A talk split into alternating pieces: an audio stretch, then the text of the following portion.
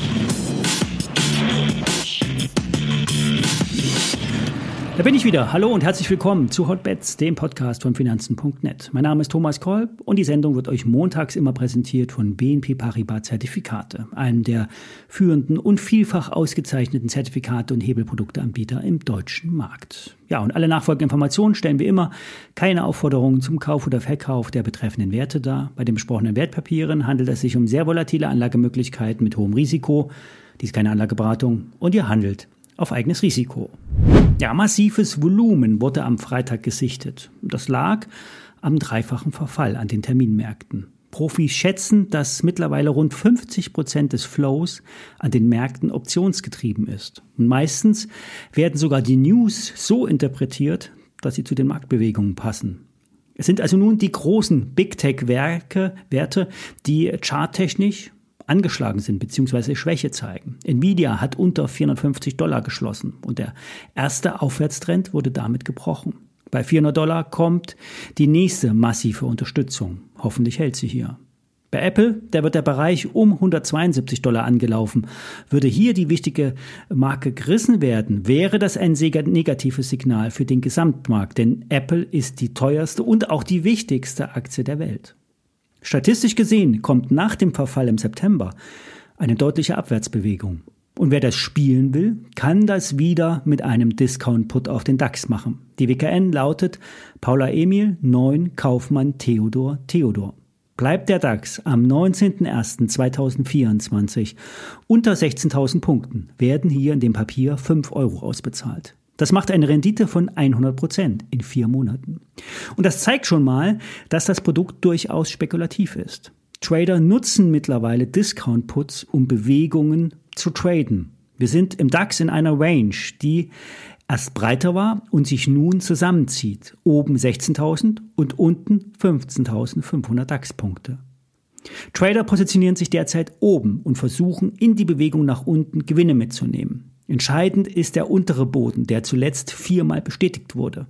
Unterstützende Wirkung hat auch die 200-Tage-Linie. Die wurde in diesem Jahr noch gar niemals angelaufen. Zuletzt wurde die wichtige gleitende Durchschnittsmarke Ende Januar 2022 durchbrochen. Da war der DAX ebenfalls in einer elendlangen Seitwärtsphase gefangen, die schlussendlich nach langem Hin und Her nach unten verlassen wurde.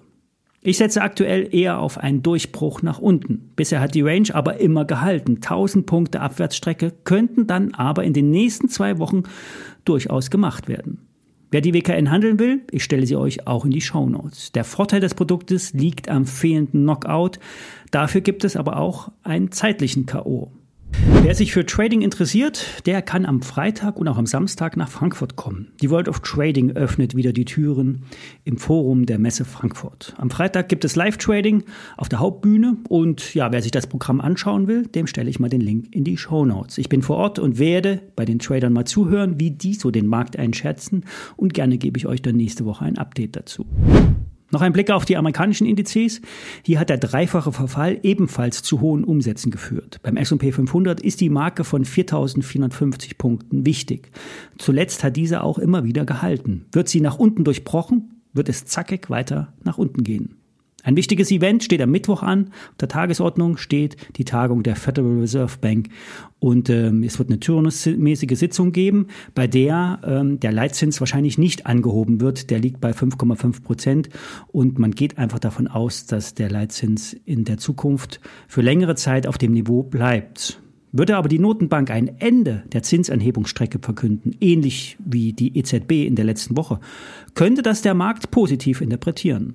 Charttechnisch sieht es fragil aus. Mit den ersten Schwächezeichen bei den Techs kommt auch der Nasdaq 100 unter Druck. Am Freitag wurde eine Umkehr in der Wochenkerze vollzogen. Trader, Trader sehen 14.600 Punkte als Zielmarke bei einer möglichen Korrekturbewegung.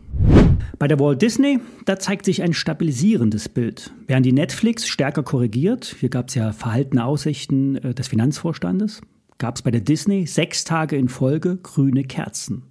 Und damit wurde die zweite Abverkaufswelle vom Ende August nun abgewehrt und wieder die Abbruchkante nach oben überwunden.